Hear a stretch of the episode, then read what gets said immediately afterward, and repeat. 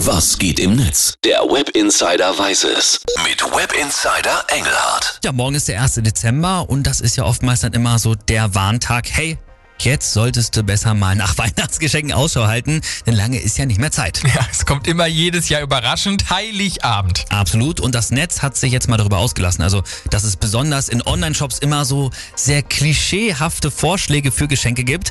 Margarete Stokowski hat dazu zum Beispiel bei Twitter geschrieben, würde man einem Mann alle Männer Geschenke kaufen, könnte er ein halbes Jahr in der Antarktis überleben und dabei die ganze Zeit besoffen sein.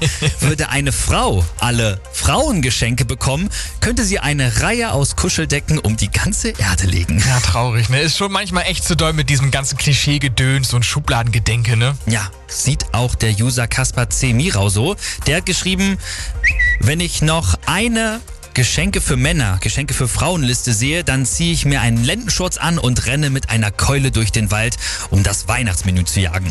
Und schön ist auch der Tweet hier von Ringo Truschke und das kennen bestimmt auch ganz viele. Der schreibt nämlich, hier ist die Weihnachtsgeschenke, hier sind die Weihnachtsgeschenkephasen einer Beziehung. Erstens Fotobücher, Liebesgedichte. Mhm. Dann zweitens Urlaub im Wellnesshotel zu zweit. Ja. Drittens irgendwas von Sebastian Fitzek. Viertens Urlaub im Wellnesshotel aber nur du.